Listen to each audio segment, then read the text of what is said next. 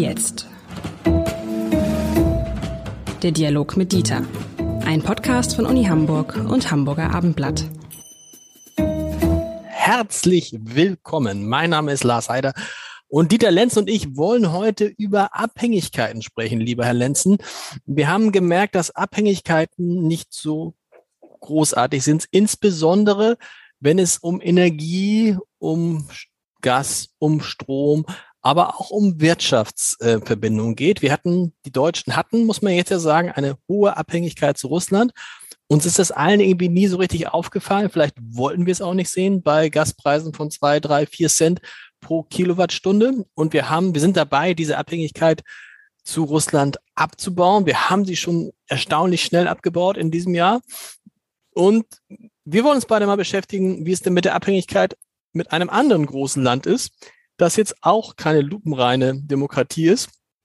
Die Frage also heute ist, wie abhängig sind wir von den Chinesen, von China? Es ist eine Frage, die sich insbesondere für Hamburg stellt, weil Hamburg mit seinem Hafen das große Einfallstor für chinesische Waren ist. Und äh, wenn man guckt, äh, wenn man sich die Zahlen anguckt, da stellt man schon fest, dass wir natürlich nicht von der Energie aus China abhängig sind, aber wie sagte ein Kollege äh, immer wieder, wenn die Chinesen einen Schnupfen haben, kriegen wir in Hamburg, in Deutschland ganz schnell eine ziemlich kräftige Bronchitis.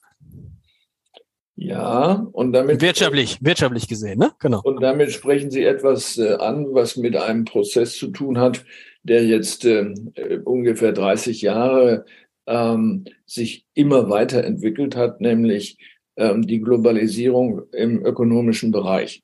Ähm, das gilt natürlich nicht nur für China, das gilt auch für Russland, das gilt äh, für Brasilien, je nachdem, in welchem Bereich man schaut. Es gilt also für Länder, wo wir nicht davon ausgehen können, die Türkei gehört dazu, der Iran gehört dazu, wo wir nicht davon ausgehen können, dass äh, geschäftliche Beziehungen auf derselben Wertebasis äh, ausgetragen werden, wie wir sie für selbstverständlich halten.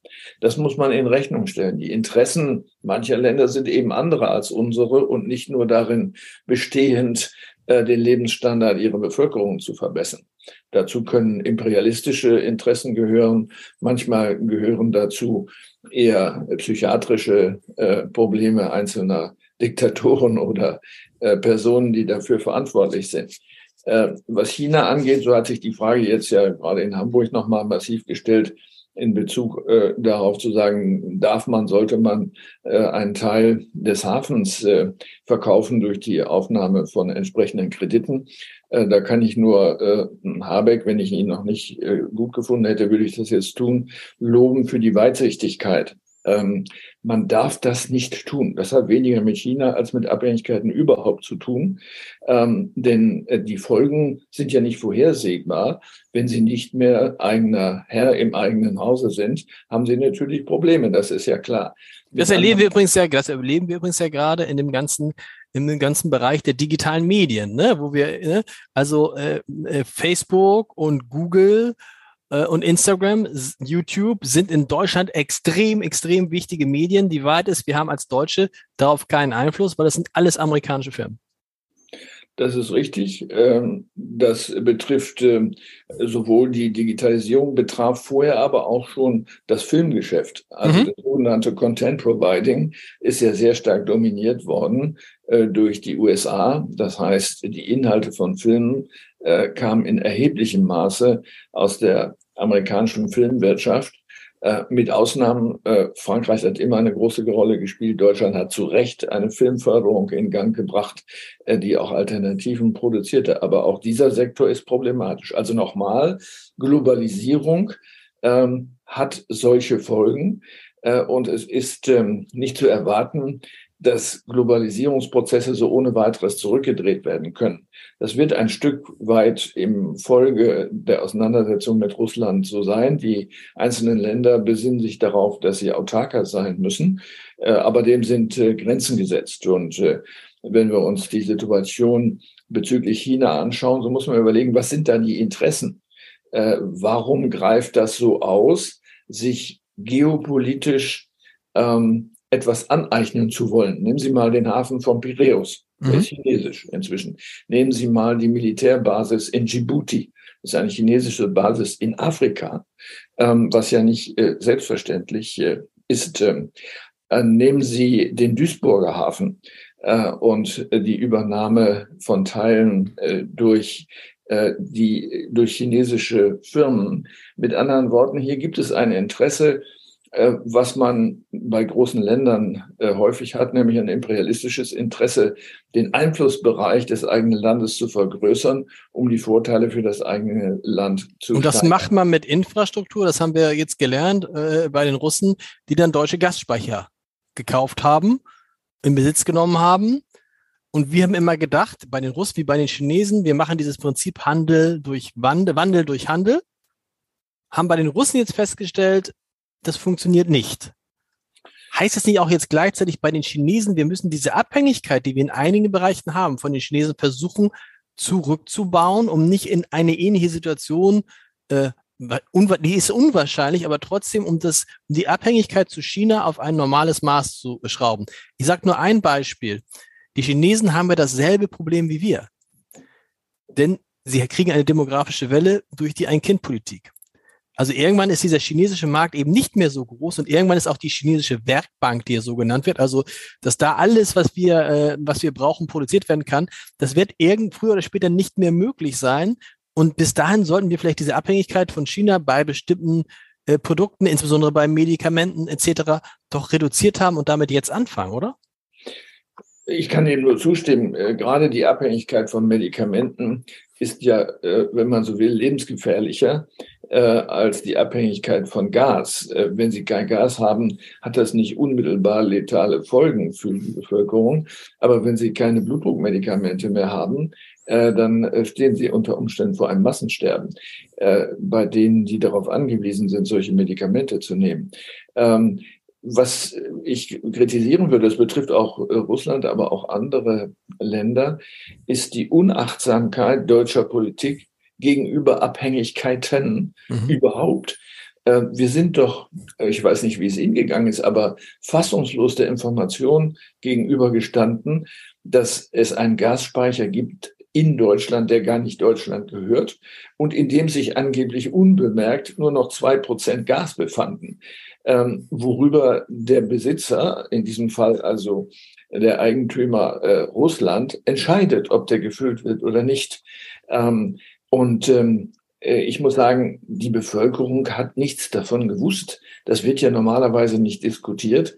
Und wir müssen sagen, das ist ein blinder Fleck übrigens auch, den die Medien nie gesehen absolut, haben. Absolut, absolut. Und äh, wenn Sie jetzt die äh, Lecks in den Pipelines betrachten, ich bin fassungslos, dass diese Pipelines nicht bewacht werden. Nun kann es sein, dass das nicht geht. Das kann ich sofort akzeptieren, aber dann kann man es nicht machen dann muss man sich eine andere äh, Form des Transports überlegen. Also mit anderen Worten, äh, man hat diese Prozesse offenbar stark sich selbst überlassen, auch den ökonomischen äh, Zwängen, nämlich das möglichst günstig zu machen, äh, ohne darauf zu achten, welche Probleme am Rande oder vielleicht sogar in der Mitte miterzeugt werden. Naja, Sie sagen, Sie sprechen von Zwängen, aber sind das nicht ökonomische Wünsche gewesen? Ist es nicht so, dass wir wie die Spinne im Netz gesessen haben und immer noch sitzen und natürlich diejenigen waren, die am meisten profitiert haben von dem billigen Gas aus Russland, die am meisten profitiert haben von den billigen Produkten, Vorprodukten aus China, die am meisten davon profitiert haben, dass aus, von Deutschland aus ganz, ganz viele Produkte, die wir hier mit billigem russischem Gas und billigen Vorprodukten aus China hergestellt haben, dass die dann in die Welt gingen und dort für teuer Geld bezahlt wurden. Also wir haben das Ganze doch auch deshalb nicht sehen wollen, weil es uns vor allem erstmal darum ging, unseren Wohlstand auf das Niveau zu heben, auf dem er heute ist? Die Frage ist äh, die, wen meinen Sie, wenn Sie wir sagen? Ja, also wir als wir als Gemeinwesen. Also damit irgendwie am letzten hat ja, also ich kenne wenige, die aufgeschrien haben. Also irgendwie und jeder hat irgendwie davon profitiert, auch ohne davon zu wissen, wovon er genau profitiert. Aber das macht es ja nicht besser. Also als Bürger haben wir ja nie vor der Frage gestanden, die man uns etwa gestellt hätte. Wollt ihr lieber größere Unsicherheit oder lieber mehr Geld bezahlen für Gas? Was dabei rausgekommen wäre, weiß ich nicht. Mhm. Ähm, aber diese Frage ist nie gestellt worden. Das stimmt. Und äh, das ist Aufgabe von Politik, die Bürger auf die Lebensrisiken hinzuweisen, die sie, nämlich die Politik, eingeht, wenn sie bestimmte Entscheidungen trifft. Äh, und in diesem Fall eben auch die Bürger eingehen, wenn sie sagen, mir ist es eigentlich wichtiger, dass ich billiges Gas habe, als dass es plötzlich gar keins mehr gibt. Ähm, und das betrifft eben auch ähm, den ganzen Export, Import äh, von Produkten oder von Vorprodukten. Das ist ja nochmal etwas anderes als Rohstoffe, für, äh, wofür Russland in besonderer Weise steht. Ähm, dazu gehört übrigens auch ähm, der Bereich, für den ich äh, zuständig war, nämlich äh, Wissenschaft. Auch Wissenschaft erzeugt Produkte, nämlich Erkenntnisse äh, und äh, Absolventen, also Menschen, die etwas gelernt haben, so dass die Frage neu gestellt werden muss: Wem gehören eigentlich diese Produkte? Welche Risiken gehen wir ein, wenn wir diese Produkte im Moment ja verschenken? Die werden ja nicht verkauft. Ähm, wenn wir äh, Studierenden keine Studiengebühren abnehmen oder den Staat, zu dem sie gehören, äh, wobei umgekehrt das nicht so ist. Also mit anderen Worten, äh, wir müssen unseren gesamten Austausch von Produkten im weitesten Sinne, also auch Wissen, unseren Austausch mit anderen Nationen neu justieren und neu darüber nachdenken. Denn die Illusion einer Weltgesellschaft, in der alle nett zueinander sind und es keine Nationen mehr gibt, die ist äh, eben nur eine Illusion, sicher auf lange Zeit. Und da haben wir jetzt ja als Deutschland ein Riesenproblem, denn wir betonen das hier mal oft und sind ganz stolz darauf. Unser großer, wichtigster Rohstoff ist das, was Sie beschreiben, ist das Wissen ist die Bildung, sind die Innovationen. Was wir nicht haben, zumindest nicht im großen Maße, und wenn wir es mal haben, so wie äh, Fracking-Gas, dann fördern wir es nicht, äh, sind echte Rohstoffe. Das haben wir nicht, erstens. Und zweitens haben wir natürlich auch bei weitem nicht so viele Menschen, die, ähm, die die Arbeit machen können zu Preisen, die international wettbewerbsfähig sind. Also Arbeitskräfte in Deutschland sind knapp und sie sind teuer und Rohstoffe sind auch extrem knapp und entsprechend auch teuer. Das heißt, wir müssen auf diesen Tausch, auf diesen Handel setzen, äh, weil wir sonst nichts haben außer unserem Wissen, was ja viel ist, aber dafür kann man sich ja, ne, Sie verstehen, was ich meine, erstmal nichts kaufen, wenn man keine Rohstoffe hat und keine Arbeitskräfte. Das ist richtig. Die Frage ist, äh, ob ähm, die These mit den Rohstoffen komplett richtig ist. Was Kohle betrifft, ist es sicher nicht richtig, denn die Vorkommen sind ja nicht gefördert worden. Und äh, ich muss sagen, ich war erstaunt, dass wir äh, Kohle aus äh, Russland einführen, währenddessen wir eigene Kohle hätten, die sicher teurer wäre, weil die Förderungsbedingungen teurer sind. So ist es. Ich meine, das ist einfach, weil es billiger ist. Genau. Genau. Das heißt, äh, das Diktat des Preises äh, organisiert praktisch den Gesam die gesamte Struktur der Abhängigkeiten.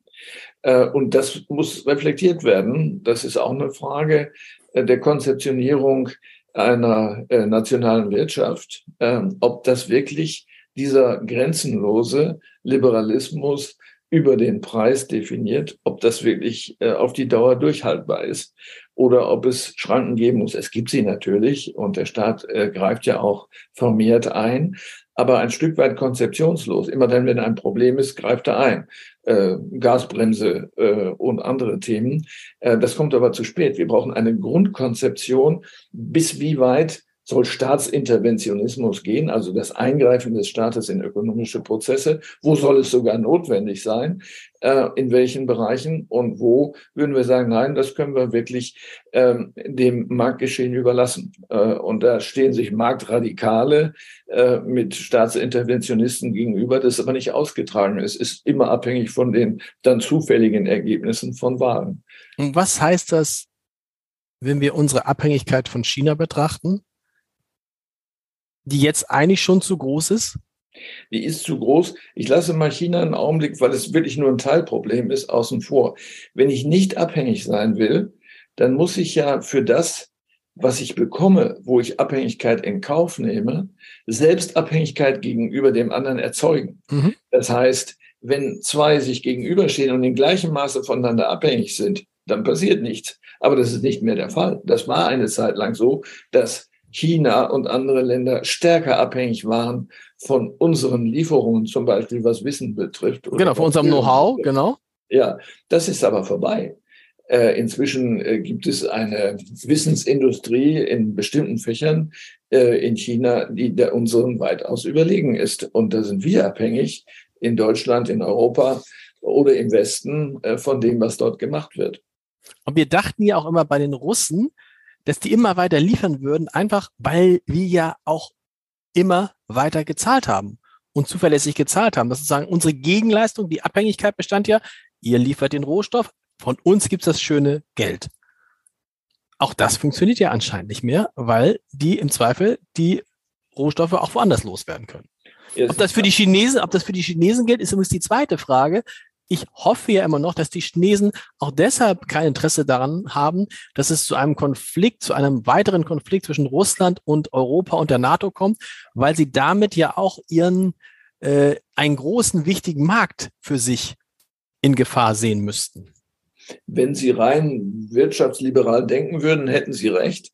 Ähm, aber es gibt, glaube ich, ein dominierendes äh, Ziel, was eher imperialistisch ist. Also die Taiwan-Frage beispielsweise mhm. ist ja mit der Ukraine-Frage teilweise vergleichbar. Äh, und das hat zunächst mal mit Ökonomie weniger zu tun, sondern es ist eine Frage äh, der nationalen Arrondierung. Man kann nicht akzeptieren, dass es noch ein zweites China gibt, wenn es auch nur sehr klein ist. Das betraf Hongkong ja auch. Und wir sehen ja, was da passiert ist und passiert. Also dieses andere Motiv, das nicht sich um Geld dreht, ähm, sollte man nicht unterschätzen.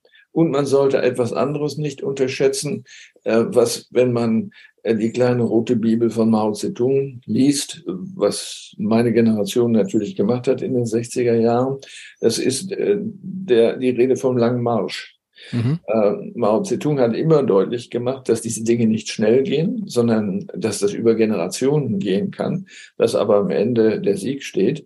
Und das ist eine Figuration, die viel älter ist und äh, sozusagen hinter der chinesischen Revolution zurückliegt. Äh, aber diese Geduld ähm, und die Fähigkeit abzuwarten äh, und die Dinge in eine bestimmte Richtung zu treiben, die bringen wir nicht auf, zumal wir immer wechselnde Spieler haben ähm, und wechselnde Bewertungen von Sachverhalten.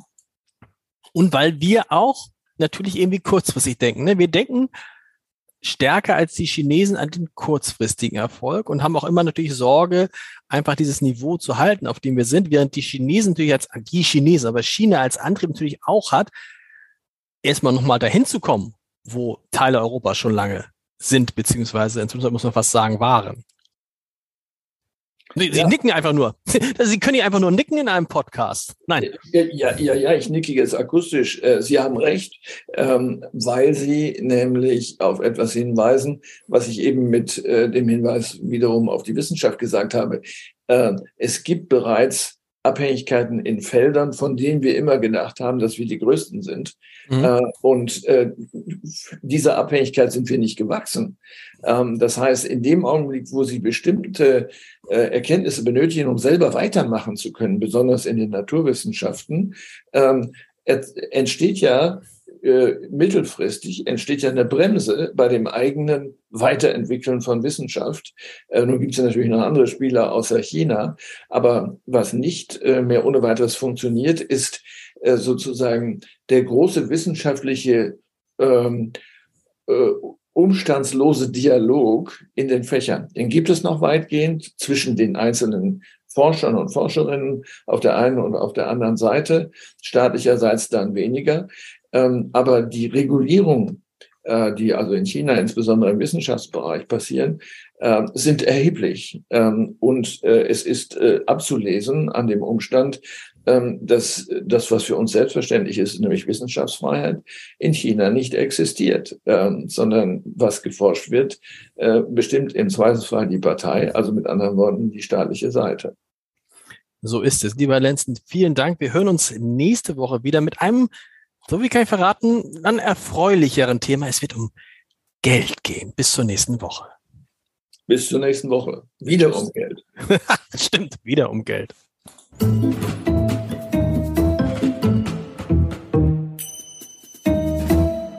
Weitere Podcasts vom Hamburger Abendblatt finden Sie auf abendblatt.de slash podcast.